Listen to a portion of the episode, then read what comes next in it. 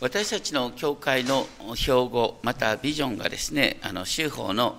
こう開いた右上にありますあの。あんまり目に留めないことがあるかもしれませんが、例えばビジョンとしてですね、新しい創造をここで喜び、シャロームを待ち望む。また使命としてイエスに倣い、神の形で共にこの地にと書いてあります。でこれをただあのもうちょっと礼拝をどういう礼拝の場をどういうふうに考えるのかっていった時にですねあのもう一つ本当は指標聖句にしたい意味言葉があってそれが今日の聖書に箇所に絡むことです。今日の並行記事のマルコ11章17節ではこのように書いてある。私の家はあらゆる民の祈りの家と呼ばれる。私の家はあらゆる民の祈りの家と呼ばれる。このあらゆる民っていう広がりを共に今日考えてみたいと思います。あらゆる種類の人々が集まると結構面倒くさいことが起こる。なかなか話が通じないこともある。ね、でも礼拝の場は決して気の合った仲間の範囲にとどまってよいものではないということを覚えたいと思います。マタイの福音書の21章で、ね、最初に出てきたのは、イエス様は予言を成就する者として、わざわざロバの子に乗って、ね、人々が本当に歓迎する中を、喜び歌う中を、エルサレムに入場された。それは、イエス様が十字架にかけられる5日前の出来事だった。イエス様はこの時すぐに神殿の中に入って様子を見たんです。そのことがマルコの福音書11章11節では、こうしてイエスはエルサレムに着き宮に入られた。そして全てを見て回った後、すでに夕方になっていたので、12人と一緒にベタニアに出て行かれたこの、だから日曜日、主の日曜日、エルサレムに入った時にイエス様は宮の様子を見て一度出てるんですね。エルサレムから。21章12節はですから翌日のことですね。エルサレム入場の翌日の出来事。その朝イエス様はあの見かけだけのイチジクの木をね呪ってでその後に見かけ倒しの神殿の場をですね裁かれたということが出てくる。21章12節はこんな感じに訳すこともできる。それからイエスは宮に入られた。そして宮の中で売ったり買ったりしてる者たちすべてを追い出された。さらに両替人のテーブルをひっくり返された。鳩を売っている者たちの腰掛けを持って。イエス様は大抵優しい方なんだけど、ここでは暴力的な行動をイエス様は捉えた。ね。あの、売り買いしてる人、ちょっと出てけっていうぐらいで出てかないのよ。かなり暴力的にやった。なんでそんなことをしたかっていうと、当時のエルサレム神殿の構造を知らないとよくわからない。当時のエルサレム神殿はね、あの、三重の庭構造になってて、外側の庭っていうのは違法人の庭といって、それはね、誰でもそこまでは入ることができる。その内側に婦人の庭があって、そのさらに内側にイスラエルの庭っていうのがある。いわゆる生贄を捧げたりするのは、このイスラエルの庭、内側で、その祭壇になるところで生贄を燃やすっていうことがあるんですね。でも、違法人は、ね、どんなに敬虔な違法人でも、違法人の庭、外側にしか来れない。例えば、使徒の働きにですね、あのエチオピアの女王の全財産を管理していた宦官のエチオピア人がエルサレムに礼拝に来たっていう話があります。彼はすごい遠い距離をね、お金をかけて礼拝に来た。でもこの人は、ね、多分、生贄を捧げた。でも生贄を捧げながら、生贄が捧げる場に彼はいることができないんですよ。はるか外の違法人の庭でね、煙が上がってるかどうか分かるぐらい、ね、聖女が神殿の壁があるんだけど、それをなんか外側から見てるだけなんですよ。でしかもその違法人の庭っていうところでは何がなされてるかっていうと、ね、このイスラエル人が礼拝するための便宜を図るために両替のテーブルがありまた生贄を売ってた。なんでそんな必要があるかというと、ね、当時世の中で通用していたのはローマの銀貨。ローマの銀貨には皇帝の肖像が彫ってある。これはユダヤ人にとっては偶像って考えられる。そんなものを神殿に捧げる捧げるわけにいかない。だから、ね、神殿で捧げても、ね、大丈夫な通貨に両替する必要があった。それがで両替人の代があったんです。あの両替人の代っていう言葉から、ね、それ両替人のベンチとも言います。そこから現代のバンクっていう言葉が出てくるんです。ね、バンクっていうのはそう両替人の代を意味した。で次にこの生贄なんで売ってるかっていうとですね本当はねレビキの規定からするとあの生贄っていうのは自分が大切に育てた動物をですね生贄と捧げるのが本来心が困った、ね、礼拝なんだけどこれはねあの遠隔地からね例えばあの羊をね、えー、運んできた。また牛をね、えー、引っ張ってきた。途中でなんか怪我をしたりなんかしたら。ね。で、祭司に、ね、認定されて、これは生贄として、ね、大丈夫だって認定されて初めて生贄になるんで。だから、せっかく持ってきた動物が生贄、えー、不合格なんてこともあり得るんで。そういう心配があるから、ね、あの、やっぱり一番助かるのは、あ生贄としてもう大丈夫だっていう保証された生贄をその神殿の外庭で買ってね。一番鳩なんか一番大量にあるから鳩がここに出てくるんですけれどもそれを捧げるってこと。とてもイスラエル人にとっては便利な話ですけれども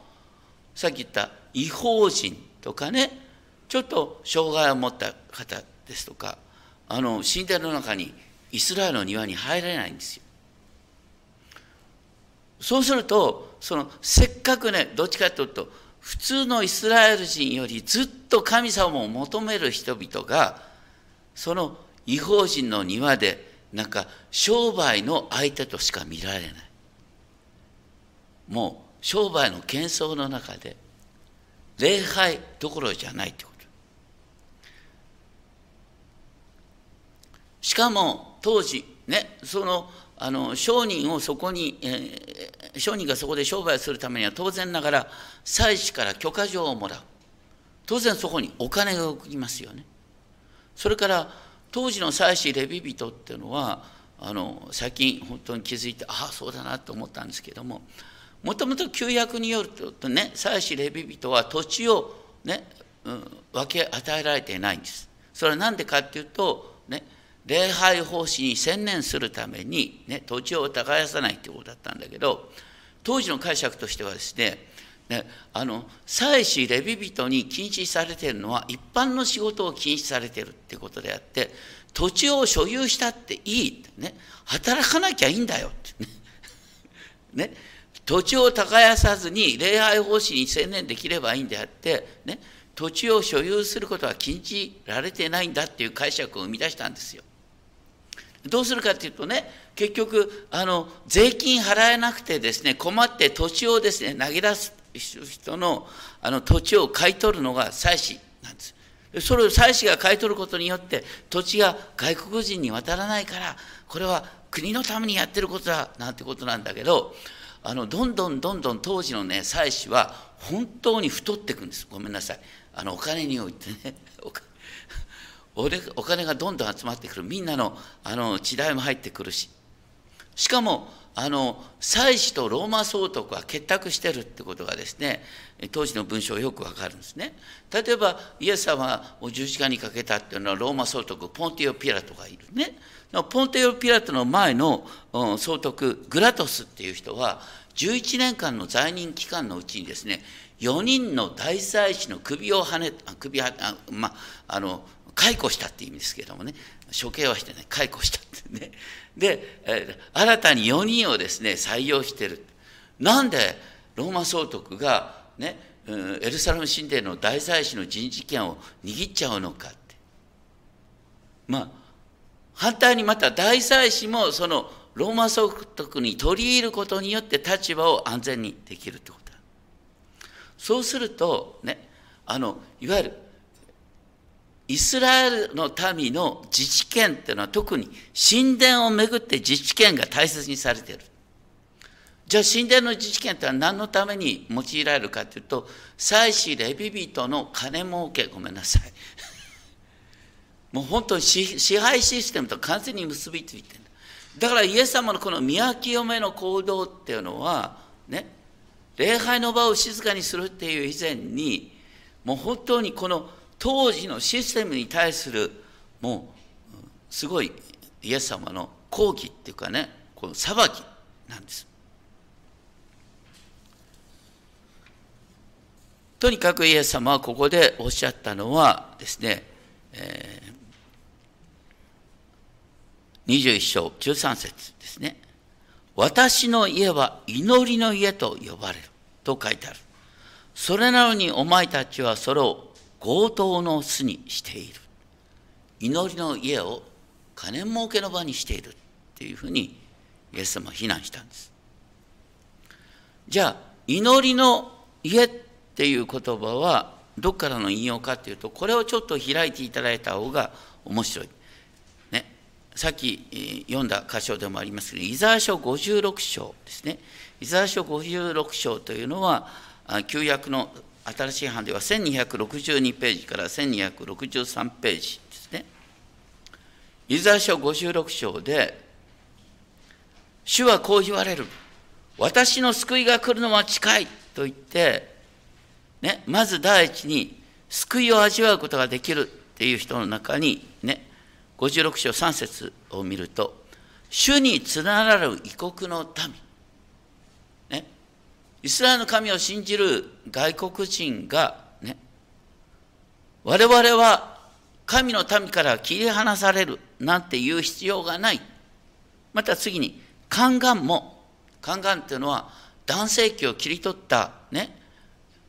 男性器を切り取ることによって助官に仕えることができるっていう立場が宦官なんですが、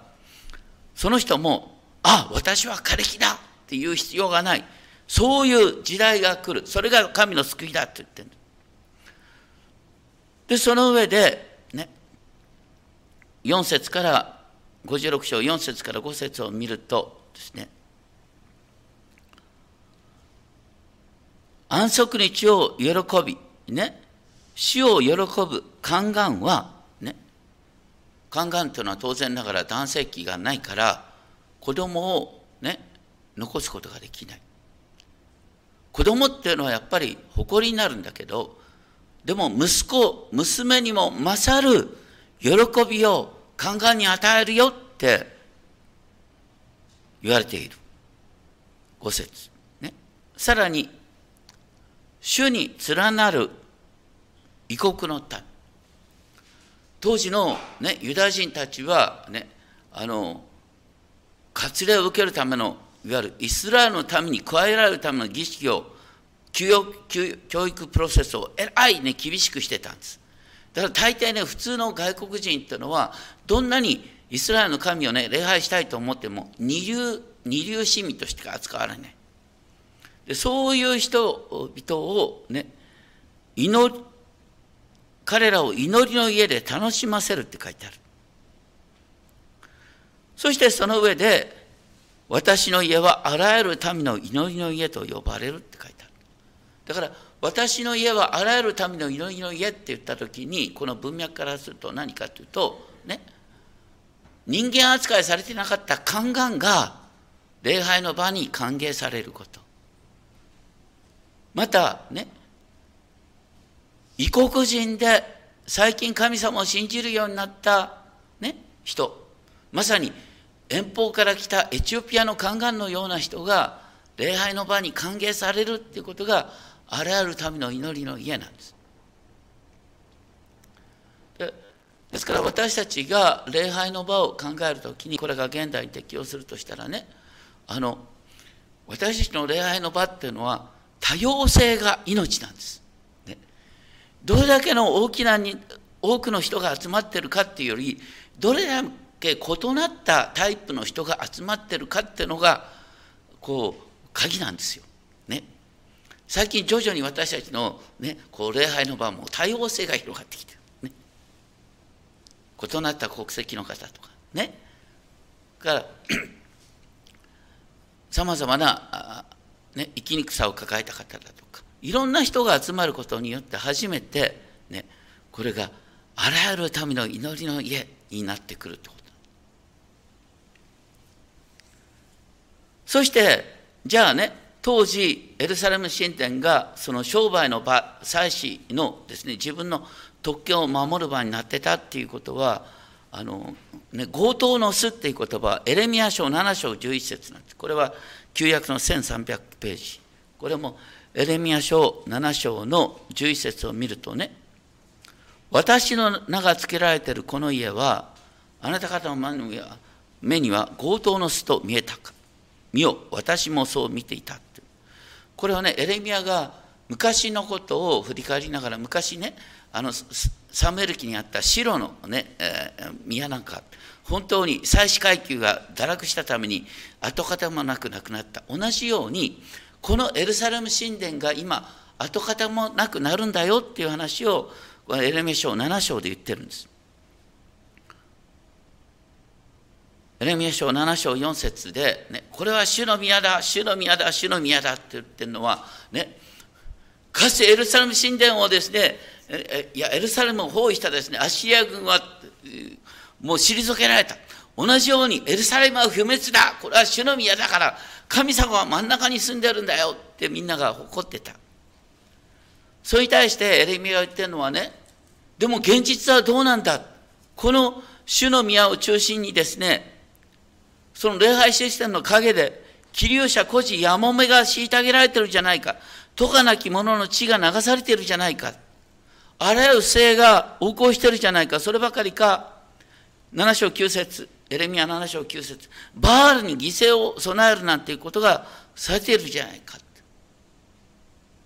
だからこんな宮は滅ぼされるんだってエレミエレミアは言ったわけですよ。エレミアはそういうことを言うんだからエレミアは神殿の出入りを禁じられたり大変な目に最後はね穴に投げ込まれたりするんですけどもイエス様も同じように、ね、当時のエルサレム神殿が、ね、エレミアが避難したと同じ状態になってる。だからイエス様の宮清めは当時の神殿システムをですね本当にこれは神の裁きを受けてしまうっていう警告するっていう意味もあったんです。とにかくイエス様は半ば暴力的に神殿にいた商人を追い出した。そこで新しいことが起こった。それが14節。また21章14節。また宮の中でって書いてありますけれどもあのこれはまたっていうよりはねするとっていうのがいいねすると、ね、あの商人たちを追い出した。でスペースができた。するとね目の見えない人や足の不自由な人がイエス様に近づくことができた。それまではね商売の場だからもう人がごった返して、ね、スペースがなかった。でもそういう人々を追ん出した後にね、体の不自由な人がイエス様に近づいてきて、そしてイエス様によって癒してもらうことができた。そればかりか、子供たちが、ね、イエス様に近寄ってきて、ダビデの子に干さなと言ってイエス様を称えることができた。だから商人を追い出すことによって何が見えたかっていうと目の見えない人足の不自由な人子供たちがイエス様に近づいてイエス様を賛美することができたってことなんですね。まさに礼拝の場になった。でもそこにいたですねあの立法学者や祭司たちは怒った。それはどうしてかっていうとこれはね当時の気持ちとしてわかるね。礼拝の場っていうのはね本当に神様を礼拝しながらね病が癒されるところが一番理想的なんですよ。ね、だから神殿の中で行われる礼拝と癒しっていうのはセットにされるべきだ。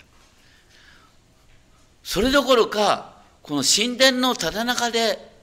ダビデの子にホサナと言ってイエス様を神のように称えるってこれは絶対許されない。その先頭を切ってるのは子供だ。ね。だから最初レビ、立法学者たちはイエス様に抗議する。ね。なんで子供にそんなことを言わしておくのかって。それに対してイエス様が何とおっしゃったかっていうと、ね。幼子、血のみ子たちの口を口を通してあなたは誉れを打ち立てられたっていう言葉があるでしょうって。これは何の引用ですか？今日一番最初に詩篇8編を読んだ。で詩篇8編に書いてあるのがこの御言葉ただ、ヘブル語聖書とちょっと違うところがあるね。このギリシャ語聖書では誉れを打ち立てられたって書いてあることが、ヘブル語聖書では力を打ち立てられたって書いてあるんですね。力と誉れまたは賛美っていうのは全然違うじゃないかと思うかもしれませんけども、支援8編の文脈は何かっていうと、ね、子供たちこそが真本当に神の栄光を表すことができた子供たちこそが本当に神の力イエス様の力を認めることができたそういう意味で子供たち血のみ子のように弱さをね本当に深く自覚しているものこそが神様の偉大さが分かる。そのおかげでね神に敵対する勢力が沈黙せざるを得ない、ね、だからあの自分の知恵を誇る者が黙らざるを得ない状況が生まれるというのが幼子ち者たちの口を通してね誉れを仕立てられたっていう言葉なんです。これ私たちにはですねちょっと縁遠い話に思えるかもしれませんけどもあの教会の歴史の中でこういうことがあるんですね。あのと私たち今三位一体ってのは当たり前って思うよね。だけどあのそういう三位一体の教理が作られる過程って、ね、これはあの三位一体の教理が作られる過程っていうのはちょうどですね、えー、キリスト教がローマ帝国で公認されるプロセスと似てるんです。最初はねキリスト教とかあのイエス様を主と信じる人々ってのはどっちかというと貧しい人々あんまり教育を受けてない人が多かったんです。でもローマ帝国でこれがね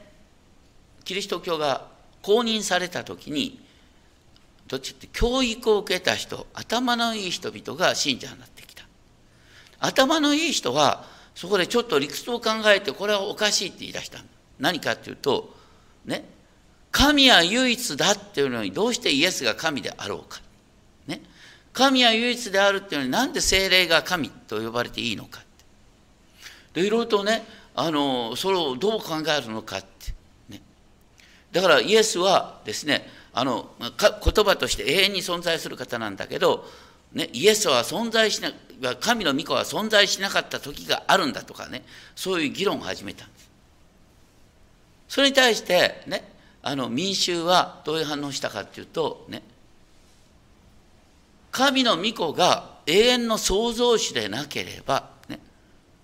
十字架にかかった人が創造主でなければ何で私たちの救いがあるのか。創造主が十字架にかかったんだよ。だからイエスは神なんだ。また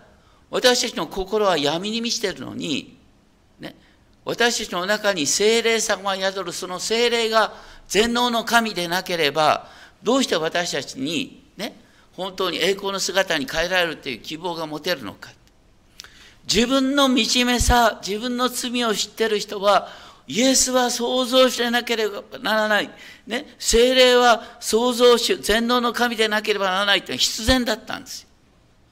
でも頭で考えると、ね、神は唯一だとしたら、イエスと精霊を神と呼ぶってのはおかしいなって考える。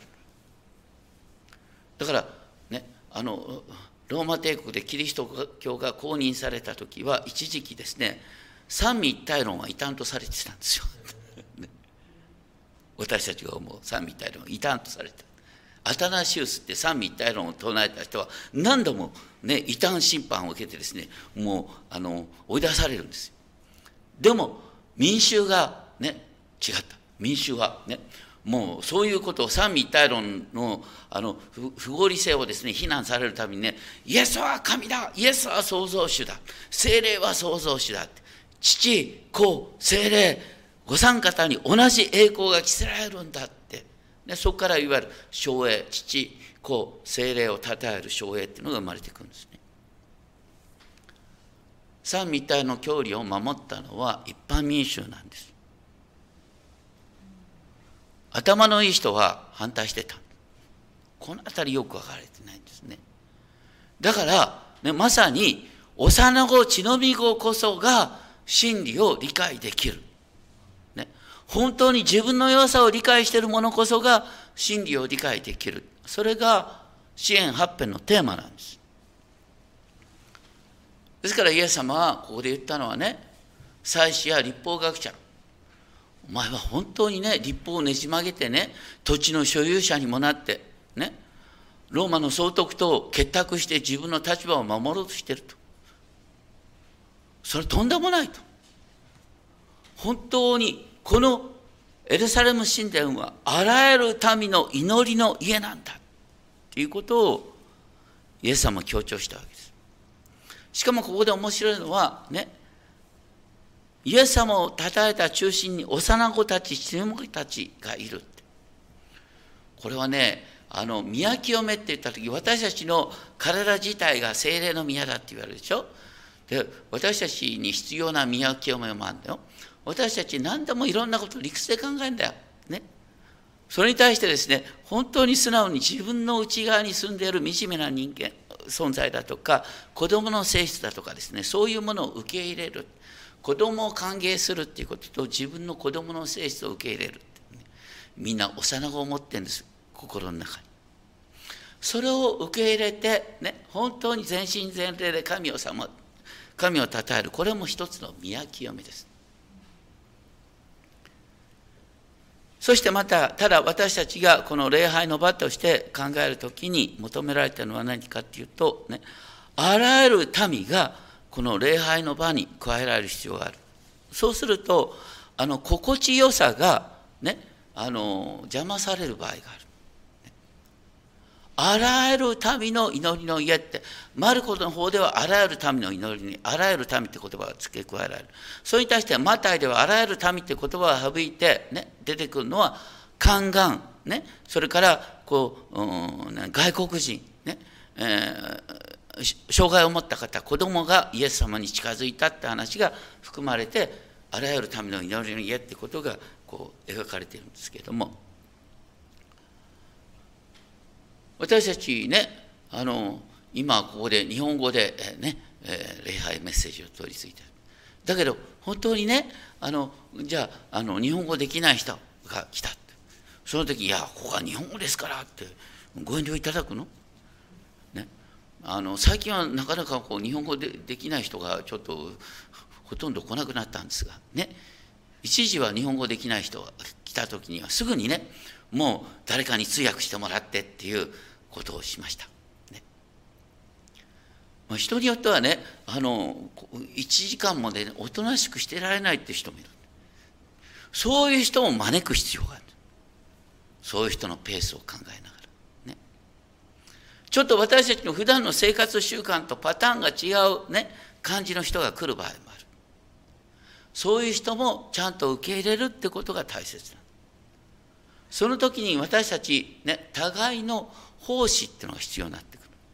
まああのある人の結婚式で本当にいいメッセージだなって感動した話があってですねあの結婚する男性に向かってですねあなたはね結婚してねあのこれから家の主人になるんだけど、ね、家の中に心地よさを求めてはならないってね言ってなぜかっていうとですね心地よさを求めると互いに心地よさを求めるからねあの家の中で争いが生じる。だから本当に心地よい家にしようと思うんだったら家に帰る前に私は使えるために結婚したんだって思って とにかくね、互いに使い合うっていうことを前前面にして初めて家は心地よい場になるんだって話で。教会もそうですよ。ね、自分の心地よさを求めてるとですね奉仕すっぽかす人も出てくるしね。いや自分のペースでやるんですなんて話になる。全然心地よくなくなる私たちが本当にそれぞれ奉仕できることを奉仕して支え合って初めて礼拝が本当に素晴らしい礼拝となってくるって、ね、だからあらゆる民の祈りの家として機能するためには私たちはそれぞれ使い合う、ね、互いにできることをね、うん、助け合うっていうことが必要なんだ。礼拝の場っていうのはこの神の家族集まってる場所でしょ？ね、だから隣に座ってる人だから前後に座ってる人の名前も知らないとかいうのは寂しいよね。神の家族なんだからね。で互いに声を掛け合うあまり立ち入りすぎてもいけないですけれども。とにかくですねそういう呼吸を呼吸を大切にしながらあらゆる民の人々が集まることができる。それが教会の成長なんだ。人数じゃなくてあらゆる種類の人が加わることができる。そのために私たちはねできる奉仕をする。互いに使い合う。決してねあの自分の都合を優先しない。